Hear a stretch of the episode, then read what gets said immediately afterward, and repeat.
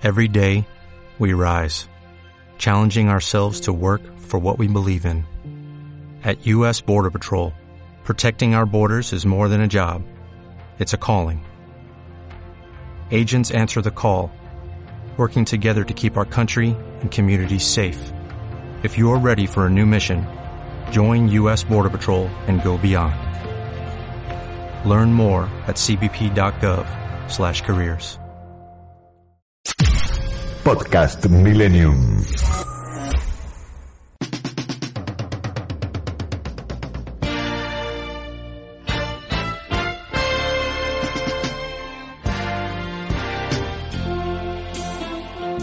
El próximo domingo 19 son las elecciones presidenciales en la República Hermana de Chile.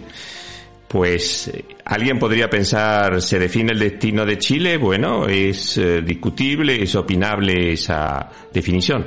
Lo cierto es que vamos a consultar con don Patricio Daniel Navia Lucero, que es eh, cientista político, sociólogo de nacionalidad peruana, pero también con aceptación de nacionalidad chilena. Tiene un currículum realmente muy interesante. Estudió en la Universidad de Illinois, en Chicago, donde tuvo su bachillerato en ciencias políticas y posteriormente hizo su Master of Arts en ciencias políticas en la Universidad de Chicago y en el año 2003 obtuvo un PhD, el grado de doctorado, en la Universidad de Nueva York.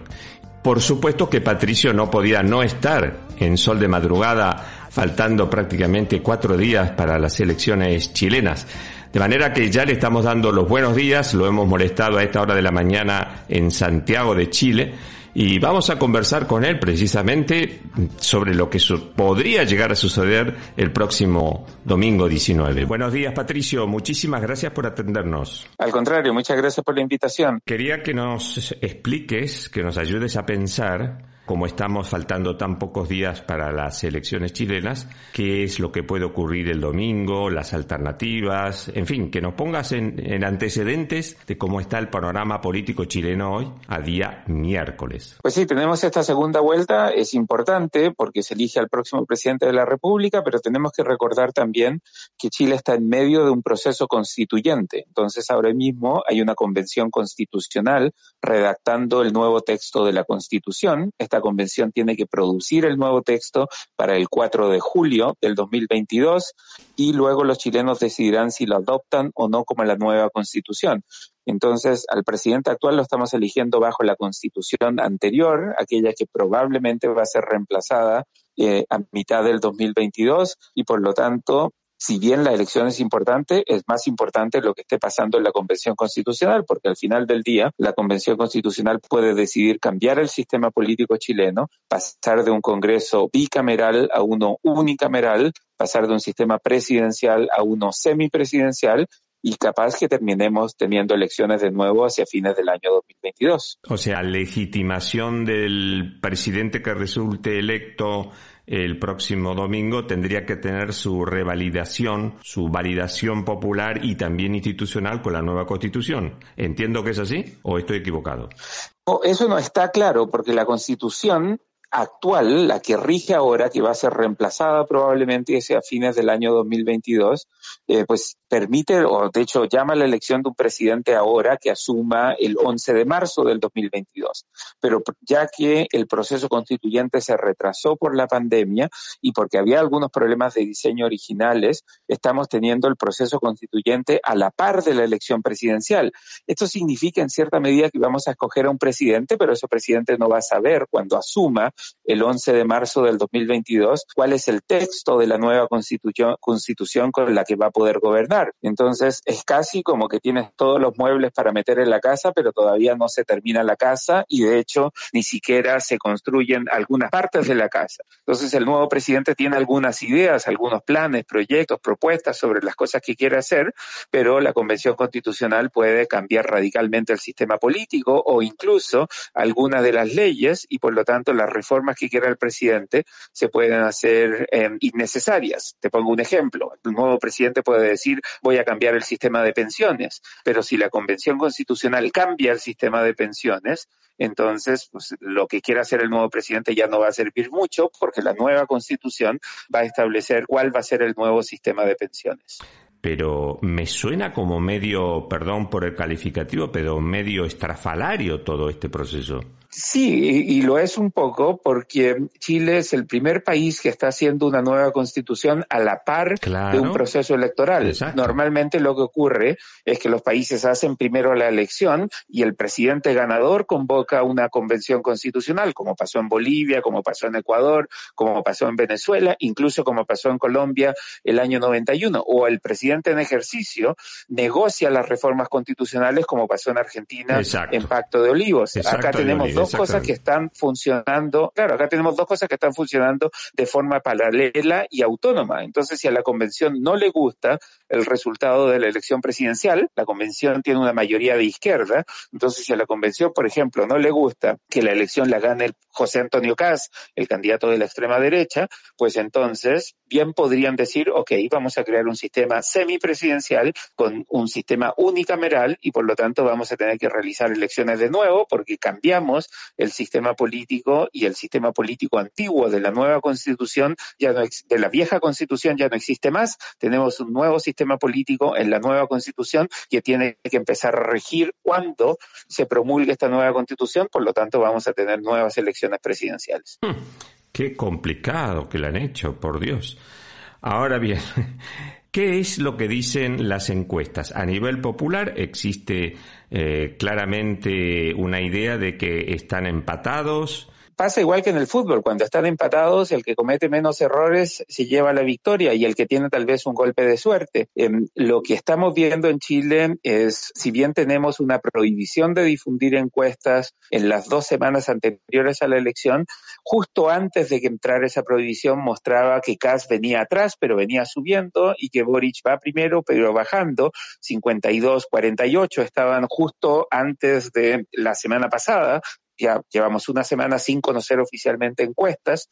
Em, tuvimos un debate presidencial ayer, los candidatos han cometido errores, han tenido aciertos. Creo que al final del día lo que va a decidir la elección es cuánta gente salga a votar y quiénes son esas personas. Porque en general, Gabriel Boric, el candidato de la izquierda, de la coalición con el Partido Comunista, eh, tiene más apoyo entre la gente más joven y de zonas más bien urbanas, la región metropolitana, Santiago, mientras eh, que José Antonio Gas tiene más apoyo entre la gente de más edad, gente de provincias, de regiones y, naturalmente también entre gente más de derecha. La pregunta es si salen a votar los jóvenes o si van a salir a votar más las personas eh, de más edad, porque eso va a terminar siendo decisivo respecto a quién es el próximo presidente de Chile. ¿Y cómo fue el resultado de asistencia en la, en la primera vuelta? Pues fue un poco em, por debajo del 50%, no votó mucha gente. en general en Chile no vota mucha gente. Em, es votación voluntaria, pero la gente no, muchos de ellos no salen a votar. En general la gente que nunca votó en su vida, pues ya no va a salir a votar porque votar es como fumar, ¿no? Si no lo hiciste a los 40 años, pues ya no lo vas a hacer nunca. Entonces hay mucha gente que no sale a votar. Em, los jóvenes también dicen que van a votar, pero muchos de ellos al final no salen a votar, entonces esta baja participación eh, genera mucha incertidumbre. Por otro lado, como en la primera vuelta, los candidatos que quedaron fuera eran todos, estaban todos hacia el centro de José Antonio Caz y Gabriel Boric, la, el voto decisivo va a ser más bien este voto moderado de gente que votó por la centro izquierda o la centro derecha o el centro populista, y esos son los que van a decidir, la, van a cargar la balanza ya sea a favor de Boric o a favor de Caz. Entonces, ambos candidatos, Boric y Caz, en estas últimas dos semanas, se han disfrazado de ropajes de centristas y moderados y han terminado diciendo cosas muy parecidas, porque los dos están buscando al mismo electorado moderado. Una cosa que me llamó la atención fue en los diarios de ayer de Chile el nivel de moderación que mostraron los dos candidatos. O sea, prácticamente tenían un discurso muy similar, porque evidentemente estaban buscando a, la misma porción del electorado.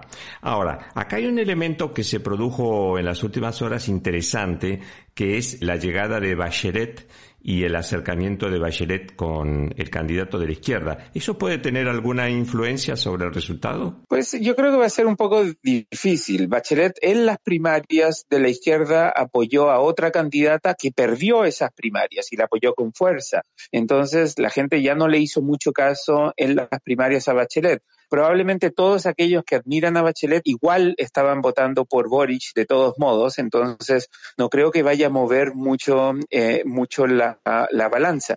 Y de hecho, Boric ha hecho muchos esfuerzos en las últimas semanas por tratar de acercarse a esta coalición de centro izquierda que gobernó Chile por tanto tiempo. Eh, Boric inició su carrera política criticándolos, él criticó mucho a Bachelet, eh, criticó mucho también estos 20 años de gobiernos de la concertación, de hecho la concertación gobernó por 24 de los últimos 32 años y Boric hizo su carrera política criticando a esa concertación. Bueno, y ahora, en el mismo debate que acaba de ocurrir, eh, Boric dice, bueno, el presidente que más admiro es Michelle Bachelet y bueno, también admiro bastante a Ricardo Lagos, que es otro presidente de este mismo periodo. Pero por otro lado, José Antonio Paz, que fue un defensor de la dictadura y que apoyó a Pinochet en el plebiscito del año 88, cuando Chile consiguió la democracia. Cas votó e hizo campaña para que Pinochet siguiera como presidente de la República. Cuando le preguntaron qué es el presidente que usted más admira, dijo Patricio Elwin, que es el primer presidente de la democracia, por quien Cas nunca votó y contra quien Cas eh, se opuso a sus cuatro años. O sea, los dos candidatos se están vistiendo con ropajes de la coalición de centroizquierda, que fue, por cierto, muy exitosa en los años que gobernó. Eh, me llamó la atención en Twitter ayer muchos halagos para don Ricardo Lagos, tanto por tuiteros de un bando como tuiteros del otro bando. Eso es porque ha quedado una muy buena impresión y gestión, ¿no? De don Ricardo. Sí, y, también porque durante la campaña, en particular la campaña de las primarias, eh, Gabriel Boric y el otro candidato de la coalición de izquierda más extrema criticaron muchos estos años de la concertación. Lagos era un presidente socialdemócrata que promovió acuerdos de libre comercio, integración con Estados Unidos, integración con Argentina, que em, promovió la privatización de las carreteras, o sea que tuvo unas políticas bastante pro capitalismo. Y como la izquierda lo criticó mucho y ahora Gabriel Boric salió a decir que fue un gran presidente, de hecho se reunió con Ricardo Lagos, que ya tiene entrados los 80 años, eh, pues eh, hubo mucho recuerdo de decir, oye, a lo mejor esta crítica del movimiento de protesta del año 2019 contra los 30 años de la concertación fue un poquito exagerada, porque pues ahora los candidatos están diciendo esos fueron los mejores años que tuvo Chile. Eh, Patricio Navia, uno de los sociólogos más destacados de Chile. Si tú tuvieras que nombrar las tres más grandes diferencias o cuatro más grandes diferencias entre los dos candidatos, obviando ahora esta postura así este, moderada, ¿dónde están las diferencias, las tres o cuatro grandes diferencias entre los dos partidos? Pues si nos vamos a la primera vuelta, las grandes diferencias entre ambos es que los dos son bastante extremos, pero en direcciones opuestas, ¿no? Gabriel Boric habla de la superación del modelo económico. Eh, Gabriel Boric, por ejemplo, quiere crear un sistema de eh, pensiones estatal, de reparto. Ah, como en Argentina, que, se, se como en la Argentina, sí. Sí, el sistema. Mientras que José Antonio Caz quiere mejorar el sistema de privatización de, o el sistema privado de pensiones, de capitalización individual. O sea, tienen diferencias que son bastante, bastante grandes. Boric apoya el matrimonio igualitario, los derechos de las minorías eh, sexuales. Boric es bastante liberal en esos temas valóricos, es bastante más joven también. Cast se opuso sistemáticamente al matrimonio igualitario, en su momento se opuso incluso a la ley de divorcio en Chile y claramente se opone a temas como la adopción eh, homoparental, como em, ha tenido problemas con la ley de identidad de género para las personas transgénero. O sea, Kass es un católico eh, conservador, pero de verdad. Digo, a diferencia de Bolsonaro, Cast es católico, nueve hijos con la misma esposa toda la vida y va a misa todos los domingos. Es un católico no solo de la boca para afuera como Trump o no, un conservador religioso no solo de la boca para afuera, sino que de verdad es un conservador religioso consecuente que ha vivido de forma consecuente su conservadurismo religioso. ¿Y la segunda diferencia, Patricio? Pues esta, esta diferencia sobre los valores que es importante, pero también sobre el rol del Estado en la economía. A eso iba, a eso iba. José Antonio Kass cree que el Estado tiene que tener un rol reducido en la economía. Está mucho más cercano al mundo neoliberal, a la vieja historia de los Chicago Boys, de que el mercado soluciona los problemas mucho mejor que el Estado. Quiere reducir el Estado, quiere bajar los impuestos, o al menos eso es lo que quería antes. Ahora ha cambiado un poco su posición, pero idealmente él dice, pues quiero avanzar hacia bajar los impuestos a las empresas y disminuir el tamaño del Estado. Boric quiere avanzar en la otra dirección, quiere hacer un Estado más grande, con más capacidad, con más llegada, con más empresas estatales porque él cree que el Estado debiese dirigir el crecimiento económico. En realidad son los debates que hay hoy en día. Por ejemplo, en la Argentina es claramente eh, la misma diferencia si me permites una metáfora con Argentina, esto es, guardando las proporciones y las diferencias, es como que vaya la cámpora contra mi ley, ¿no? O sea, claro, sí, hay, diferencias políticas distintas, pero, pero sí son extremos bastante, bastante notorios. O sea, los más moderados se sienten obligados a tener que ir por uno o por otro, y probablemente esto para los moderados en Argentina, si te dices tienes que escoger entre mi ley y la cámpora, pues a muchos se les va a hacer la vida un poco más complicada. Por último, para ir redondeando, mi estimado Patricio Navia, ¿qué escenario así dice tu pálpito la semana que viene? Te pido pálpitos, nada más, para tener un, sendero para poner a empezar a discutir. Pues eso, digo, es, es cara o sello, pero creo que por, las encuestas me da la impresión de que Boric em, lo estaba haciendo algo mejor y que tiene un discurso un poco más moderado, que genera un poco más entusiasmo que Cast. Cast genera más bien temor y la gente está votando por Cast por el mensaje de ley y orden. Em, entonces me da la impresión de que Boric debería ganar, pero de nuevo, creo que esto va a ser un poco más apretado y se va a parecer un poco más a las elecciones que tuvimos, por ejemplo, en Perú en 2021, que ah, terminaron muy, muy cerca, que ganó el candidato que generaba menos rechazo, no que generaba más apoyo. Por eso, al día siguiente de la elección, mucha gente va a decir, uy, qué bueno que no ganó el candidato que yo no quería, pero no van a apoyar al nuevo presidente porque simplemente votaron por esa persona para evitar que ganara la otra persona. Patricio Navia, te agradezco muchísimo haberte despertado tan temprano en la mañana del miércoles en Santiago, pero realmente es muy valioso tu comentario. Vale, que esté muy bien, adiós. Adiós. Podcast Millennium. Hola, buenos días, mi pana. Buenos días, bienvenido a Sherwin Williams. ¡Ey! ¿Qué onda, compadre? ¿Qué onda? Ya tengo lista la pintura que ordenaste en el ProPlus app. Con más de 6.000 representantes en nuestras tiendas listos para atenderte en tu idioma y beneficios para contratistas que encontrarás en aliadopro.com. En Sherwin Williams somos el aliado del PRO.